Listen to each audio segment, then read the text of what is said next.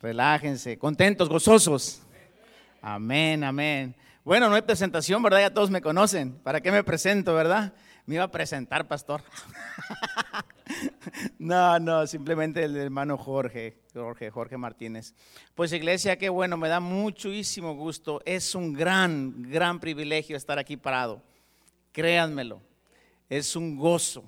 Yo no sé usted, pero yo al rato lo voy a ver aquí también a usted parado, ¿ok?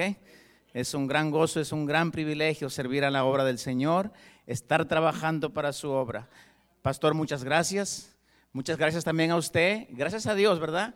Porque nos da la oportunidad de ser embajadores de su reino, trabajar para su reino. Amén. Bueno, sin más, déselo fuerte al Señor. Si es para mí está bien, pero para el Señor déselo más fuerte. sin más, por favor, acompáñenme al libro de Juan 15, 16. Vamos a la palabra. ¿Cuántos están listos para la palabra? Amén. ¿Cuántos vienen a recibir el consejo de la palabra? Gloria a Dios. Juan 15, 16. Cuando estén listos me dicen con un fuerte amén. Pueden pararse de pie, por favor, por reverencia a la palabra, si se ponen de pie. Dice su palabra, honrando al Padre, al Hijo y al Espíritu Santo. No me elegisteis vosotros a mí, sino que yo os elegí a vosotros. Y os he puesto para que vayáis y llevéis fruto, y vuestro fruto permanezca. Para que todo lo que le pidieres al Padre en mi nombre, Él os lo dé.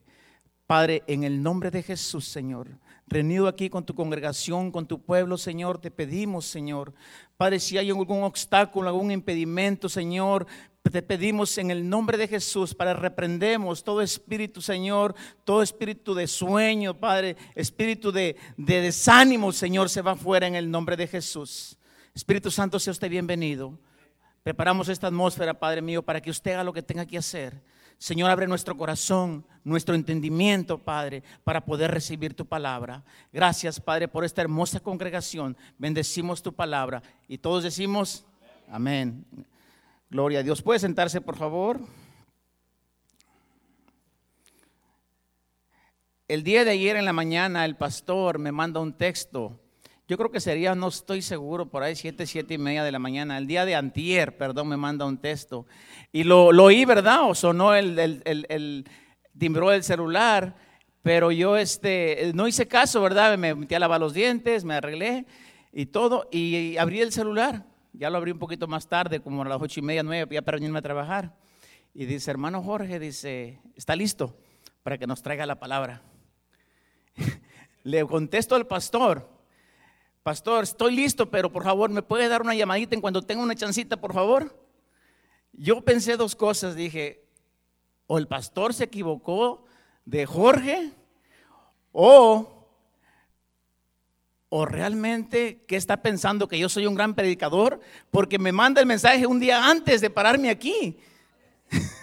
Dios mío, Dios mío, de verdad. Y allí me tiene orando, Señor, dame algo, ¿qué le doy al pueblo? Ahí me tiene, pastor, orando, orando, Señor. ¿Cuántos saben que muchas veces nosotros, a veces queremos hacerlo por nuestras propias fuerzas? Me preparé, empecé a estudiar y dije, yes, aquí está lo que el Señor me va a dar. Y contento, ¿verdad? Porque ya traía lo que el Señor me iba a dar. No, hombre, tremendo. Yo ya estaba preparado, ya estaba listo. En esta mañana el Espíritu Santo me cambia el tema.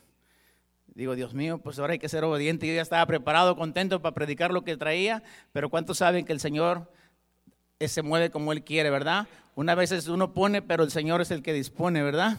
Gloria a Dios. Pues sin más, hermanos, este, vamos a, dar el consejo de palabra. Esta palabra la, la le puse por nombre la gran comisión. ¿Cuántos saben? Fíjense, a mí me encantó lo que el Señor me puso porque estamos en un tiempo de conexión, de conectarnos, ¿verdad? Estamos en un tiempo de evangelismo, porque eso se trata, conéctate, evangelizar. Entonces yo, me, yo, yo recuerdo que el pastor ha estado mucho hablando de la gran comisión. Y yo no hace mucho tiempo, fíjese, a pesar de que yo me gusta predicar, me gusta ir a ganar las almas, me gusta ir afuera, no entendía realmente qué es la gran comisión. No entendía cuál es el plan de salvación. Entonces yo he visto que el pastor ha estado hablando mucho de esto y el Señor me trae a mi corazón. predícales de esto. ¿Qué es la gran comisión? Quiero hablar un poquito sobre este versículo. Este versículo no se enfoca precisamente en qué es la gran comisión. La gran comisión está en Mateo 28, 18. Pero quiero hablarles un poquito sobre este versículo ah, que habla de, Juan 15, 16. ¿Qué dice? voy a leer por, por bosquejos para ir entendiéndolo. Dice, no me elegisteis vosotros a mí, sino que yo os elegí a vosotros. ¿Sabían ustedes que nosotros deberíamos sentirnos tan privilegiados porque Dios nos escogió? No fue tu idea, no fue la idea del pastor, no fue la idea del evangelista, fue la idea de Dios escogerte a ti. Tú no lo escogiste, tú no lo elegiste, Él te eligió a ti.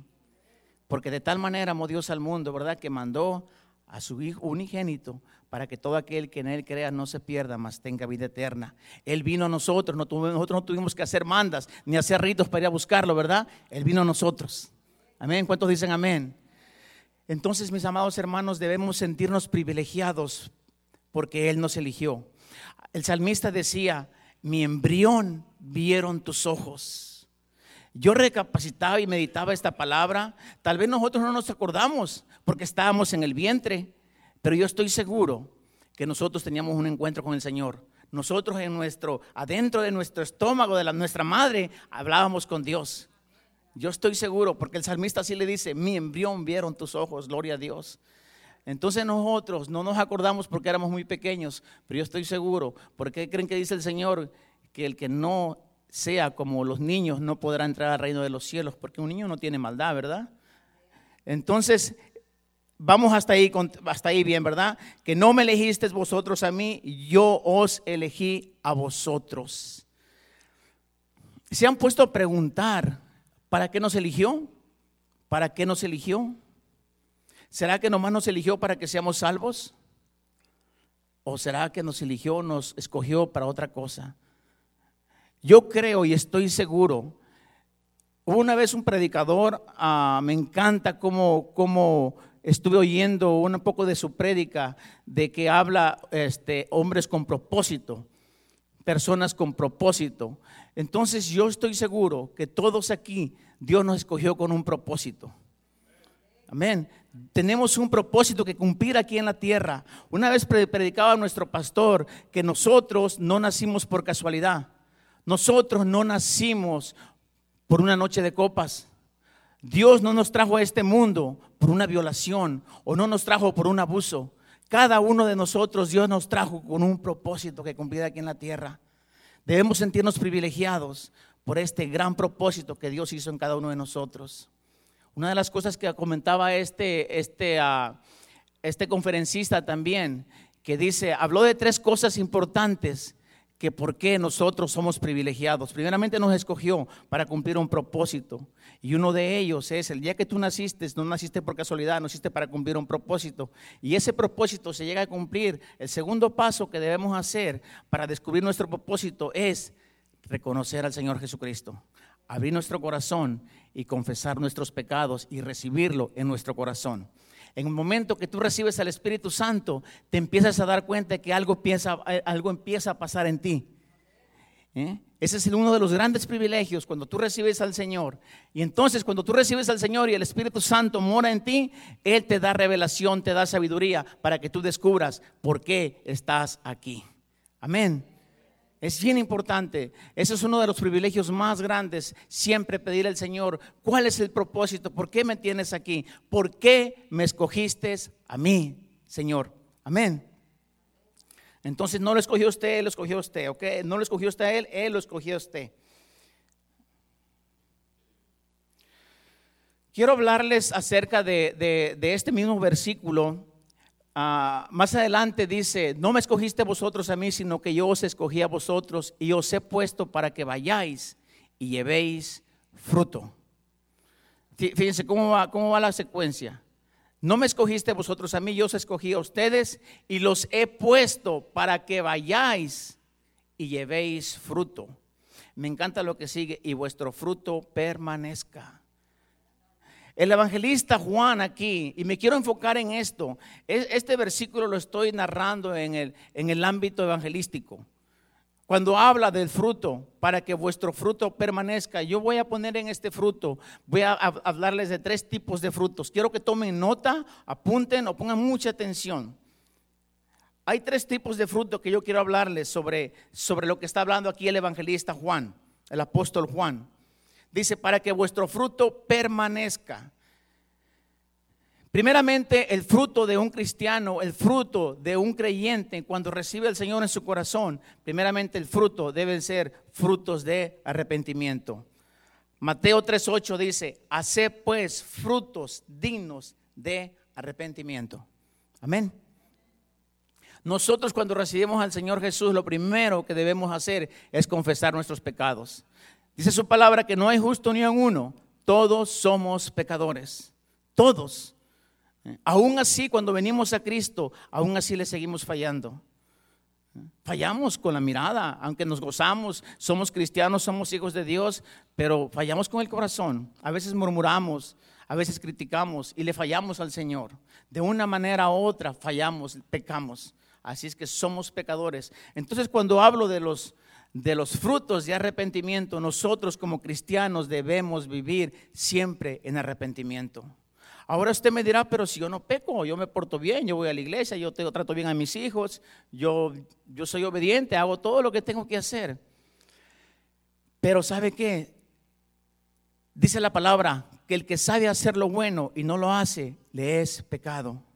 Y yo me estoy, me estoy enfocando en el ámbito evangelístico. Quiero hablarles de los frutos del el evangelio, del evangelista Juan. Entonces, nosotros, quiera o no, siempre estamos en una comunión, estamos con el Señor, entonces lo que debemos hacer es estar siempre cuidando de que no le estemos fallando al Señor. Muchas veces nosotros dice la palabra que dice la palabra que seamos que vivamos en santidad, ¿verdad? Porque sin santidad nadie verá al Señor. Entonces vivir en santidad no es que te, pongas el cuello hasta acá arriba o que uses la falda bien larga, ¿verdad? O que te fajes la camisa y andes bien abrochanadito. No, vivir en santidad es vivir ante la presencia del Señor, vivir en arrepentimiento. Siempre hay que estar arrepentidos. ¿Por qué les digo esto? Mira, no, no lo digo yo, lo dice la Biblia. Ah, cuando el Señor Jesús, cuando los discípulos le dijeron al Señor Jesús, Señor, enséñanos a orar. ¿Se acuerdan que les dio la clave el Padre Nuestro? Y en el Padre Nuestro siempre dice también ahí, perdona nuestras ofensas, como nosotros también perdonamos a los que nos ofenden. Así es que los primeros frutos que debe usted hacer, que yo debo hacer como creyente, como evangélico, es siempre estar ante la presencia de Dios, Señor, perdona mis pecados. Pero yo no hice nada malo, ¿por qué tengo que pedir perdón? Porque el que, el que, sabe, el que sabe haciendo hacer lo bueno y no lo hace, le es pecado. Más adelantito me voy a enfocar y les voy a explicar un poquito de esto. Amén. Otro fruto que quiero hablarles. El segundo fruto los frutos del amor. Voy a primera de Juan 4:29, si pueden, si pueden abrirlo, primera de Juan 4:20, perdón. ¿Se acuerdan que les iba a hablar de tres frutos? Amén.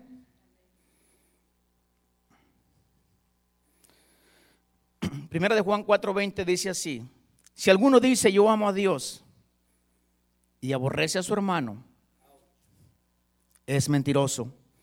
Pues el que no ama a su hermano, a quien ha visto, ¿cómo puede amar a Dios a quien no ha visto? Amén. ¿Cómo podemos decir, verdad, este, que amamos a Dios y estamos en desobediencia? Ustedes sabían que ir y predicar el Evangelio, amar al prójimo, es obediencia. Cuando la palabra dice ir por todo el mundo y predicar el evangelio a toda criatura, dice ir. La palabra ir es un mandato, es una obediencia que tenemos que ejecutar. Cuando hablo aquí del segundo fruto, de los frutos del amor, ah, hay una palabra en el Señor, el primer mandamiento principal de Jesucristo, no los diez mandamientos, el mandamiento de nuestro Señor Jesucristo dice, y amarás al Señor tu Dios con todo tu corazón, con toda tu alma, con toda tu mente y con todas tus fuerzas. Y luego que dice, y amarás a tu, ¿a tu quién? A tu prójimo como a ti mismo. Si se miran la secuencia, ¿cómo está la secuencia? ¿Por qué les traigo esto? Mira, y amarás al Señor tu Dios con todo tu corazón. Dice, dice el apóstol Juan en, Juan 14, dice, si me amas, si me amas, guarda mis mandamientos, guarda mis ordenanzas.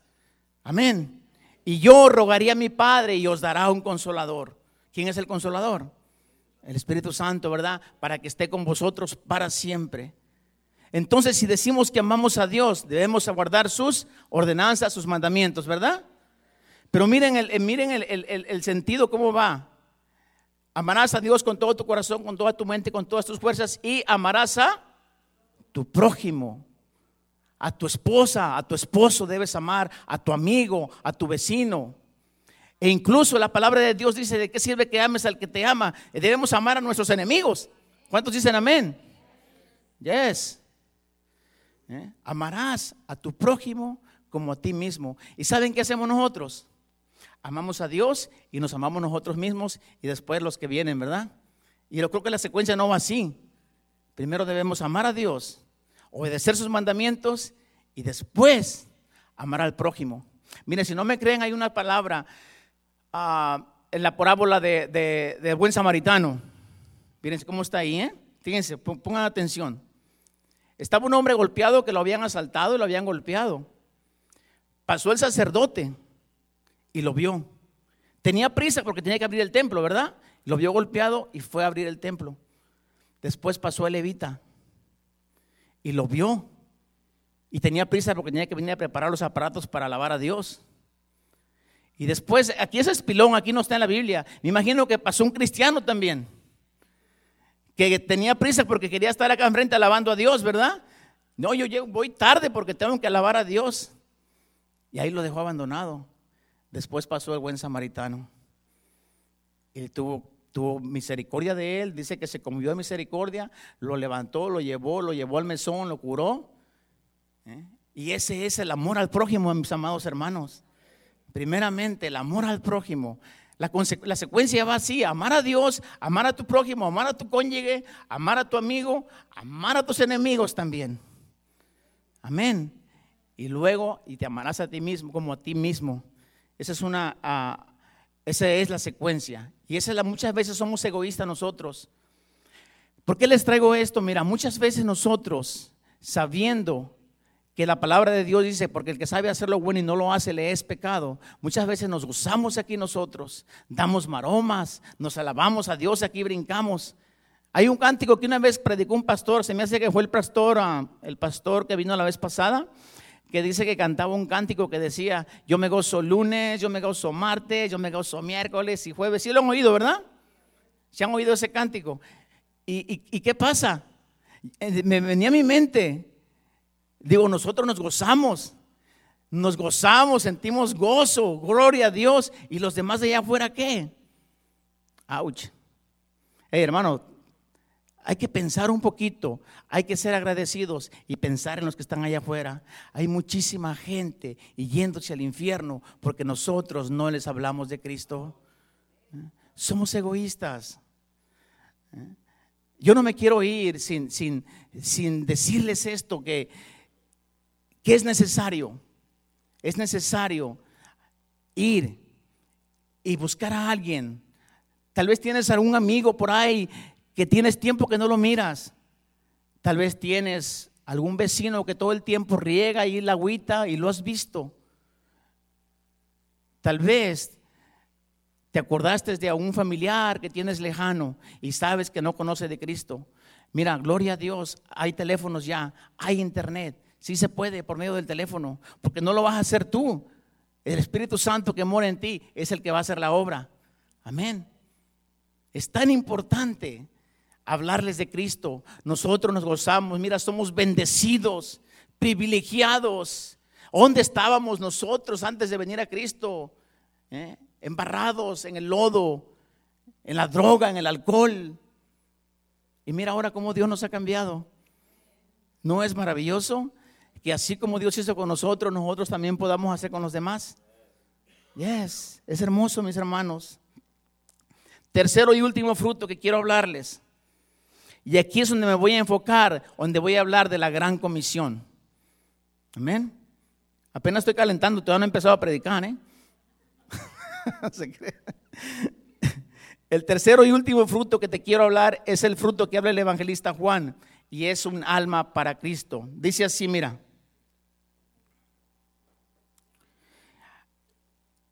Dice, continúa diciendo, dice, y que vuestro fruto permanezca. No me elegiste vosotros a mí, yo os elegí a vosotros y os he puesto para que vayáis y llevéis fruto y vuestro fruto permanezca. Aquí estoy hablándoles del fruto de un alma. Amén. Aquí no voy a hablarles de, ah, hay muchísimos, no, no estoy hablando del fruto del Espíritu Santo, amor, paz, paciencia, mansedumbre, templanza, no. Estoy hablándoles de un alma para Cristo. Hablamos de los frutos de arrepentimiento, hablamos de los frutos del amor, tener compasión, tener misericordia por los perdidos, ir a buscar a los perdidos. Ellos no van a venir, nosotros debemos ir a buscarlos. O dígame a alguien, ¿a usted aquí vino solo a la iglesia? ¿Verdad que no? Alguien fue y lo trajo. Alguien le habló de Cristo. Amén. Alguien le predicó la palabra y vino y lo trajo. Dice que Jesucristo vino a buscar lo que se había perdido. Amén. La visión de nuestro Señor Jesucristo fue ganar el mayor número de almas. Y juntó a doce para que le ayudaran a hacer la gran comisión, para hacer esta gran visión que Dios le puso a nuestro Señor Jesucristo, pero ahora Él no la puso a nosotros. Y ese es nuestro trabajo. Si nosotros amamos a Dios, si decimos que somos cristianos, si decimos que somos hijos de Dios, debemos acabar la visión que nos dejó nuestro Padre Celestial. Amén. Entonces, que vuestro fruto permanezca. Mire, aquí va algo serio. ¿Cuántas veces usted tal vez trajo algún invitado, trajo algún amigo, pariente y se lo dañaron?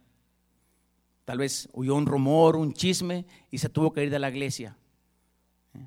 Si decimos que amamos a Dios, debemos que estas almas permanezcan. Usted sabe, tiene idea cuánto cuesta traer un alma y para que alguien la haga enojar o cuente algo y esa alma se vaya por algún rumor, es difícil mantenerse un alma. Entonces aquí el apóstol Juan está tratando de decir que nuestra alma, que este fruto que usted trajo permanezca. Debemos cuidar a ese bebé que vino. Ese bebito está tomando lechita. Debemos alimentarlo con lechita. Debemos cargarlo porque si se no, se le va a caer y se le va a lastimar. Todo el fruto, un fruto, un cristiano que usted trajo por primera vez, debe cuidarlo, debe amarlo. Mira, a mí me encanta algo bien grande, bien bonito que pasó. Hay una, hay una hermana que, le digo hermana porque ya, ya le prediqué a Cristo y ya recibió al Señor en su corazón. Me dice, Jorge dice, me encanta la iglesia. Está bien bonita. Yo me enamoré de la iglesia, dice. Aunque yo soy católica, dice, pero me encanta la iglesia. Me gusta cómo son, bien unidos, se aman. Mira qué gozo sentí yo. No hay gozo más grande de que alguien hable así de tu iglesia sentí un gozo en mi corazón tan hermoso de que, de que, de que por el amor que nos tenemos los unos a los otros, por eso la palabra del Señor, el Señor Jesús nos encargó tanto eso, que permanezcamos unidos. Hay un versículo en Juan 17 que dice, para que todos sean uno, como tu Padre en mí y yo en ti, que también ellos sean uno en nosotros, para que el mundo crea que tú me enviaste. Esta mujer se enamoró de la iglesia por el trato que le dimos a ella. ¿Eh?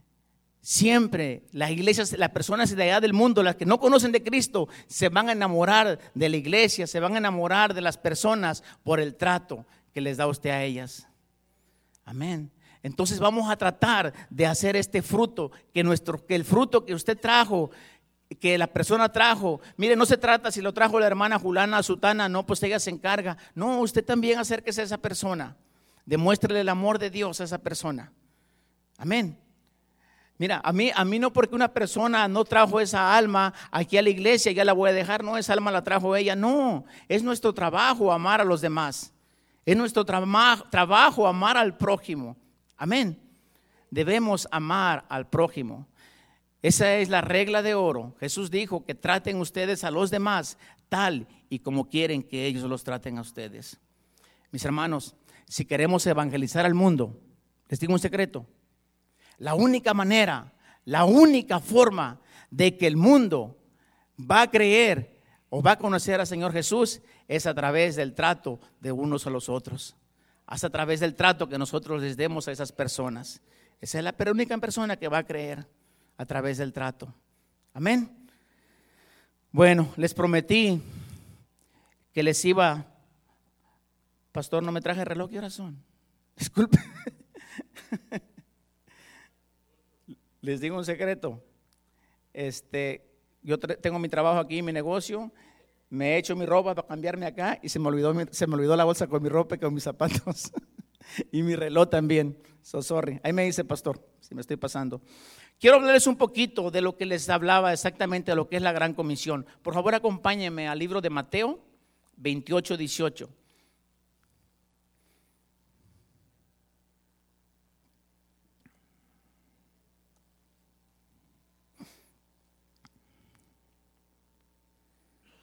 Me dicen con un fuerte amén cuando estén listos.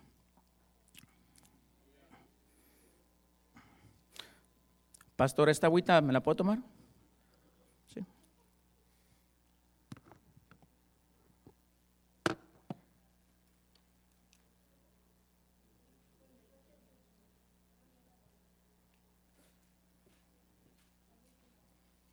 Antes de ir a Mateo 18, alguno de aquí o quisiera está abierto, que me pudieran decir qué es la gran comisión. La gran comisión muchas veces la confundimos. La gran comisión pensamos que es llevar tratados, pensamos que la gran comisión es tocar puertas, pensamos que la gran comisión es ir a las tiendas, ir al súper a predicar el Evangelio. Pues no, esa es parte, pero no es la gran comisión. Ahorita se las voy a exponer. Pongan mucha atención, por favor. Pongan mucha atención. Muchas veces nosotros batallamos para ganar un alma o no sabemos cómo hablarle porque tenemos miedo o porque decimos eso no es para mí. Y tantas cosas que inventamos, tantas excusas. Y no, predicar el Evangelio, hablarle de un alma, lo que Dios ha hecho con nosotros es trabajo de todos. No es trabajo del pastor nomás, no es trabajo del evangelista, es de todos. Ahora usted me dirá, yo no sé Biblia, hermano, no conozco mucho de la palabra, con tu testimonio ya le estás predicando. Es más que suficiente tu testimonio. Amén. Vamos a la palabra. Mateo 28, del 18 al 20. Y Jesús se le acercó, se les acercó y les habló diciendo, toda potestad me es dada en el cielo como en la tierra. Por lo tanto, id y haced discípulos a todas las naciones, bautizándolos en el nombre del Padre, del Hijo y del Espíritu Santo, enseñándoles que guarden todas las cosas que yo os he mandado, y he aquí que yo estoy con vosotros todos los días hasta el fin del mundo. Amén. Les quiero desenglosar. Muchas veces la mayoría de los, de los maestros evangelistas, la gran comisión la dividen en tres partes. Id por el mundo, hacer discípulos y bautizarlos. Pero yo se las quiero dar en seis partes. Vamos a ir paso por paso. Primeramente, fíjese, de estos dos versículos está la gran comisión. Dice, y Jesús se acercó y les habló diciendo, toda potestad. ¿Qué es potestad?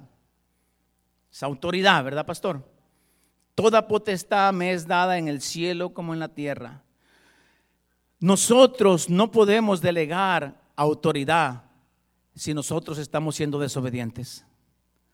Usted no puede delegar autoridad si usted no es obediente. Nosotros no nos podemos sujetar si no estamos siendo obedientes. Mire, automáticamente, cuando usted, el Señor le da autoridad a usted, le da potestad, es porque usted se ha sujetado primeramente a Cristo sujetarnos y luego al pastorado de la iglesia y a los ancianos de la iglesia. Nosotros no podemos demandar autoridad si andamos siendo desobedientes, si andamos renegando, si andamos de, de, siempre nos mandan a hacer una cosa, vamos a hacer otra cosa y siempre estamos buscando excusas o estamos enojados o no queremos. Usted no puede, yo no puedo delegar autoridad si yo no me someto a mi pastor. Yo no puedo delegar autoridad si no me sujeto a Dios. Una parte, una vez el pastor predicó y me encantó esto. Muchas veces una persona que es obediente se conoce, se nota. Mire, una persona que usted ve que siempre está apoyando, que siempre está presente, que siempre está ahí ayudando, esa persona se nota que esa persona sí está sujeta a Dios primeramente. ¿Eh? Por sus hechos habla. Entonces usted dice, Dios mío, esta persona sí es obediente. No tal vez tanto a su pastor, no a los líderes, pero a Dios. Una persona que apoya a una persona que siempre está ahí presente, siempre dice, vamos a echarle ganas, vamos para adelante. Eso habla bien de esa persona. Eso me dice que esa persona sí es obediente al Señor. Amén. Usted no puede pedirle, decía, sujeción, autoridad, si no se somete usted a las autoridades, si no se somete la autoridad de la iglesia primeramente. Amén. Entonces, para que el Señor te dé autoridad, el Señor te dé potestad, para que tú hagas las cosas aquí, para que tú tengas esa autoridad, primeramente tienes que ser obediente a Cristo y al pastorado de la iglesia. Amén. Mira, y Jesús está diciendo, toda potestad, toda autoridad me es dada en el cielo como en la tierra. Ahí va la segunda parte. Ya apuntaron esa parte, ¿verdad? Primeramente autoridad. Usted no puede delegar autoridad si usted no se somete, si usted no se sujeta. Si usted anda siempre de murmurador, de regañón, de que todo lo hace mal y no quiere, olvídese. Es difícil. Usted no puede ir a evangelizar. Con esto le digo todo. Siente ganas, quiere ir a, ir a evangelizar, quiere ganarse un alma, pero hay que tener mucho cuidado. Si usted anda de rebelde, de murmurador, de criticón, hay que tener mucho cuidado. ¿Eh? Tiene que estar sujeto a su pastor para que usted pueda en paz y, el Señor le vaya a dar esa alma. Segundo, por lo tanto, id y haced discípulos. Me voy a enfocar nada más en el 2, por lo tanto, id. ¿Ir a dónde? ¿Ir a dónde? ¿Al cine? ¿Al mall? Estamos hablando en el, en el ámbito evangelístico, ¿ok? Vamos a ir por los perdidos. Jesús vino a buscar lo que se había perdido y esa debe ser nuestra visión también, ir por los perdidos, ir a buscar lo que se había perdido. Como les decía la gente, es bien difícil que la gente venga a la iglesia por sí sola. Yo no sé, pero los que yo, los que fueron por mí, yo no quería venir a la iglesia, alguien fue por mí, alguien me trajo aquí a la iglesia. Ellos nunca van a venir, usted tiene que ir a buscarlos. Usted debe cumplir la visión de nuestro Señor Jesucristo de ir por los perdidos. Amén. Esa es la visión de nuestro Señor Jesucristo y es la de usted también y es la mía, de ir por los perdidos. Amén. Vamos rápido, el tercero, y hacer discípulos a todas las naciones Ahí me voy a enfocar en el tercer punto. Y hacer discípulos a todas las naciones. Mire, usted ya fue por una alma. Usted ya fue al parque, a la tienda, fue a predicar, fue a dar tratados, les predicó la palabra. En el momento que usted le expone a esa persona el plan de salvación, tal vez usted no lo discipuló, Tal vez no le explicó el plan de salvación, pero lo trajo a la iglesia. Tal vez le contó su testimonio y esa persona vino a la iglesia. Entonces aquí está el pastor, aquí están los líderes para que le puedan predicar a esa persona. O simplemente cuando el pastor pasa y hace el llamado, esa persona acepta al Señor Jesús y se empieza a discipular a esa persona. Amén. Muchas veces, a veces, si usted es evangelista, usted puede darle discipulado allá donde la, donde la encuentra. Usted le puede discipular el plan de salvación. ¿Mm?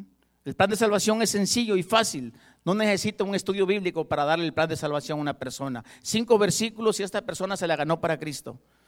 Amén. Pero primeramente tiene que disipularla.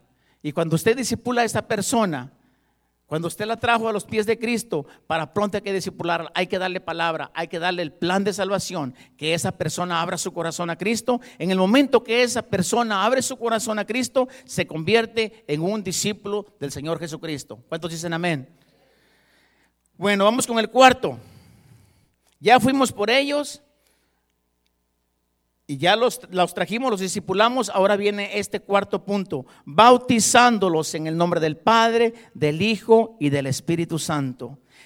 Este número cuarto, esta es la principal la principal fuente de lo que es la gran comisión. Aquí es en el bautismo, es donde tú ejerces la autoridad, donde ejerces el poder. ¿Se acuerdan al principio que dice toda potestad, toda autoridad me es dada?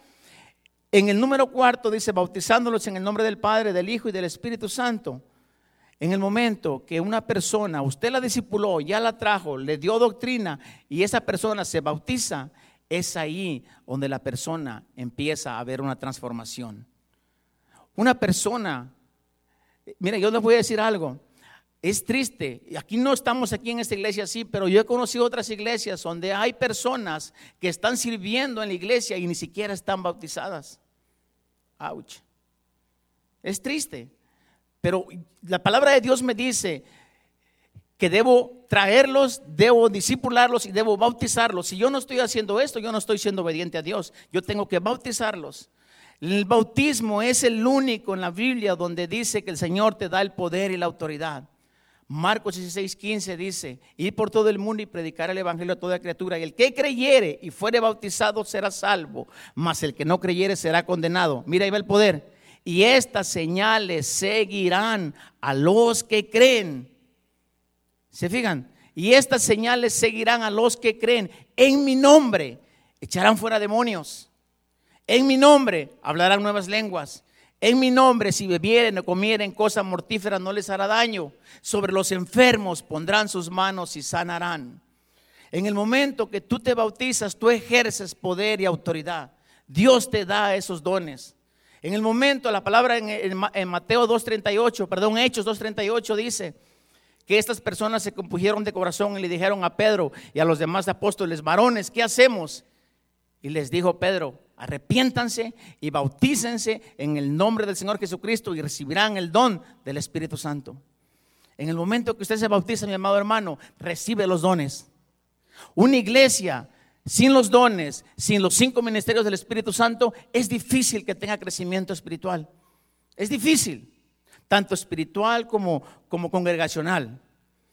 Para que el Señor te pueda llenar de dones, te pueda dotar de talentos, tienes que bautizarte, mi amado hermano. Ahora el bautismo no te salva, porque tú ya eres salvo, pero oye, ¿tú no quieres tener poder y autoridad? ¿No quieres orar por tus hijos y que tus hijos sean sanos? ¿Eh?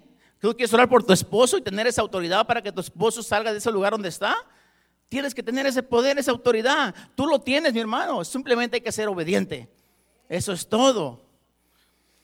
La palabra de Dios me dice que el bautismo meramente, como te digo, no te salva, tú ya eres salvo. Pero si la palabra de Dios me dice, si me amas, si me amas, guarda mis mandamientos.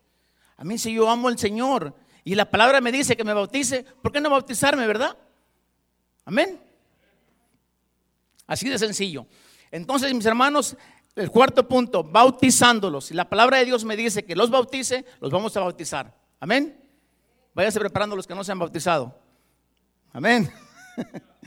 Número cinco, enseñándoles que guarden todas las cosas que yo os he mandado. Enseñándoles, aquí me encanta esto. Usted ya los ya fue por los perdidos. Ya los discipuló ya los bautizó. Ahora, ¿qué vamos a hacer? Enseñarles. Ese es el problema de mucha iglesia. ¿Saben qué hacen? Vamos por los perdidos, los traemos, los discipulamos, los bautizamos y ahí los dejamos. Y aquí estamos brincando, alabando a Dios y haciendo para allá y para acá, pero no estamos enseñándoles a ganar a otros para Cristo. Esa es la gran comisión. Yo ya terminé con que ya los bauticé, ya terminé. No he terminado, falta mucho más debemos enseñarles. Hay tanta doctrina, hay tanta enseñanza. Mira, el levita a veces se esfuerza para que las personas pasen, alaben a Dios, adoren a Dios y no pasan. No saben la bendición que se están perdiendo cuando no pasan aquí enfrente. A veces nuestro pastor, estamos predicando de las finanzas, estamos enseñando de las finanzas y muchas veces uno de pastor, nuestro pastor, por a veces la gente no se ofenda, no les quiere predicar del diezmo, pero no saben las bendiciones que se están perdiendo por no darle al Señor lo que es el Señor. Créamelo. Es, es bien importante, hay tanta doctrina. La fe es una doctrina hermosa que debemos aprender. Y todo eso, hermano, toda esa doctrina, ¿qué quiere decir doctrina? Es enseñanza bíblica tanta doctrina que hay que aprender. Solamente la vamos a absorber a través del Espíritu Santo. El pastor se puede aquí estar horas predicándoles y predicándoles, pero si el Espíritu Santo no está en usted, es difícil que usted capte todo esto. Solamente cuando usted tiene el Espíritu Santo, usted ama, usted es obediente a Dios. Amén. ¿No están enojados? no está dura. Los amo, mis hermanos. Los amo. Bueno, vamos enseñándoles, ¿verdad? Enseñarles a qué. Acuérdense que estamos en el ámbito evangelístico, ¿verdad? Enseñándoles a que ganemos a otra alma. Amén. Ustedes saben, miren, fáciles se las voy a poner. En la Biblia no me registra, en ninguna parte de la Biblia me registra que todos los que se bautizaron, todos los que recibieron el don del Espíritu Santo necesitaron un estudio bíblico o necesitaron meses o años para bautizarse. Fue en este mismo rato. ¿Qué será? Una media hora, una hora. Les predicaron, recibieron al Señor, se bautizaron y toda la familia se bautizó. Amén. ¿Y saben por qué lo hicieron? Por obediencia. Obediencia. Amén. Entonces ya estamos enseñándoles que guarden todas las cosas que yo os he mandado. Vamos a enseñarles doctrina. Amén. Vamos a enseñarles a ganar a otras almas para Cristo. Último.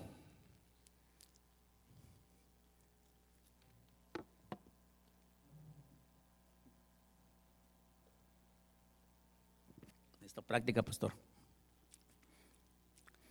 Número 6, y he aquí que yo estoy con vosotros todos los días hasta el fin del mundo.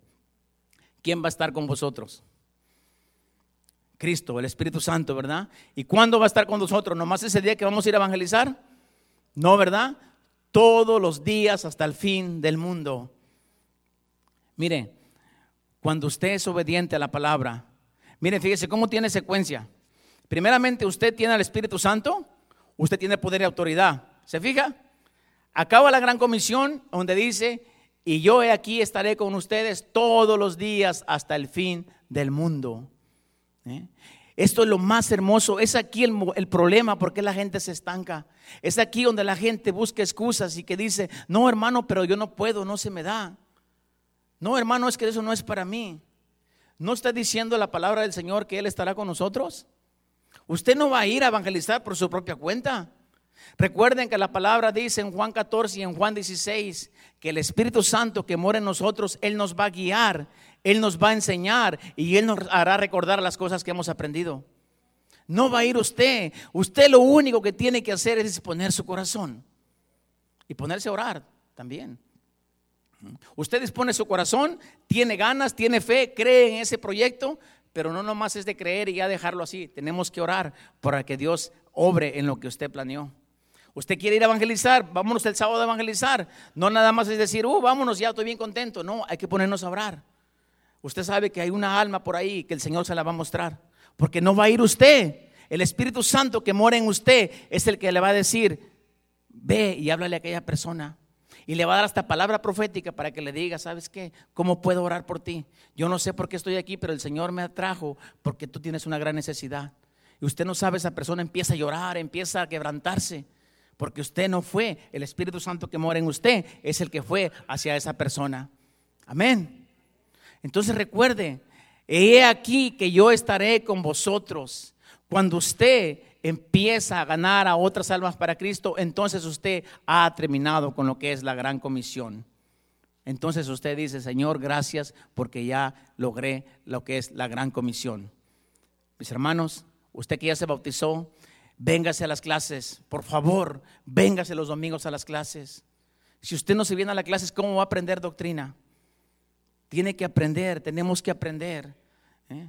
Dios, nosotros, dice la palabra de Dios, que Dios constituyó dones, talentos para la edificación del cuerpo de Cristo. Dios no nos dio talentos, no nos dio dones para enterrarlos. Nuestro pastor está predicando de los, de los talentos. Usted es tan indispensable para el Señor. Usted es tan importante. ¿eh? Usted es tan, tan, pero tan importante aquí en esta iglesia. Mis hermanos, lo que yo les estoy predicando es la gran comisión. Si usted ha estado cómodo, si usted no ha hecho la gran obra de evangelista, empieza a hacer la obra de evangelista. No es que usted sea evangelista. El apóstol le dice, el apóstol Pablo a Timoteo dice, te encarezco delante del Dios y del Señor Jesucristo, que juzgará a los vivos y a los muertos en su manifestación en su reino, que prediques la palabra, que instés a, a tiempo y fuera de tiempo. Reprende, redarguye, exhorta la sana doctrina. ¿Eh? Haz, al último dice, haz la obra de evangelista. No te dice, haz el ministerio de evangelista, dice, haz la obra de evangelista. Nosotros tenemos la obligación de ir y predicar el evangelio a toda criatura. No es el trabajo del pastor, no es el trabajo del evangelista, es trabajo de todos mis amados hermanos. Amén. ¿Por qué no le da un fuerte aplauso al Señor, por favor?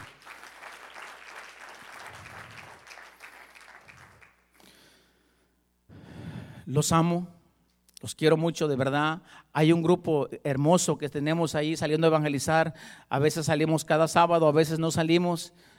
Pero si usted siente esa pasión por las almas, siente hambre por las almas, hable con el pastor, hable con un servidor. Hay tanta necesidad allá afuera. Necesitamos, yo lo necesito, el pastor lo necesita. Aprenda más doctrina, véngase a las clases. Amén. ¿Recibieron la palabra? ¿No están enojados conmigo? Los amo en el Señor. ¿Por qué no se siguen gozando, pastor?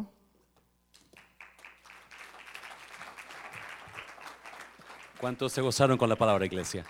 No, este varón hace cuántos, seis años, siete años. Ya voy para siete, en octubre cumplo siete. Aquí me acuerdo que él y su esposa pasaron a, recibir a Cristo en un drama de, va a ser el próximo mes. Y ahora, so, aquí nació y ahora míralo predicando fuerte con, con, autoridad, ¿verdad?